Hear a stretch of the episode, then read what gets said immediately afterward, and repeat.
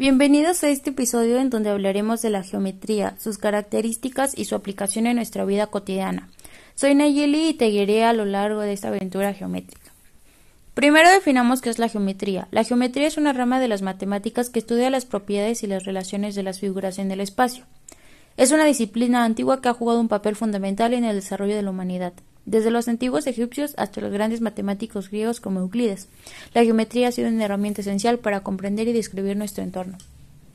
La geometría se caracteriza por su enfoque en las formas, los tamaños, las medidas y las relaciones espaciales. Nos permite estudiar y clasificar figuras geométricas como puntos, líneas, segmentos, ángulos, polígonos y cuerpos tridimensionales.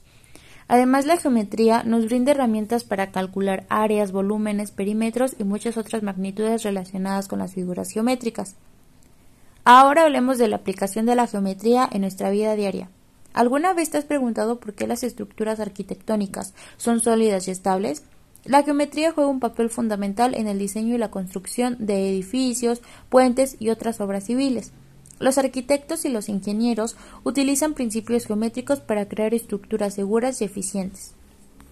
Pero la geometría no se limita al ámbito de la construcción. También la encontramos en la naturaleza, desde la forma de los pétalos de una flor hasta la simetría de un cristal de nieve. La geometría está presente en cada rincón de nuestro entorno, nos ayuda a comprender y apreciar la belleza y armonía que nos rodea. Además, la geometría tiene aplicaciones en campos como la astronomía, la cartografía, la informática, el diseño gráfico y la animación por computadora. Es una herramienta poderosa que impulsa el progreso y la innovación en diversas áreas del conocimiento. Así llegamos al final de este episodio en donde exploramos la geometría. Espero hayas disfrutado de esta introducción a la geometría y sus aplicaciones. Gracias por acompañarnos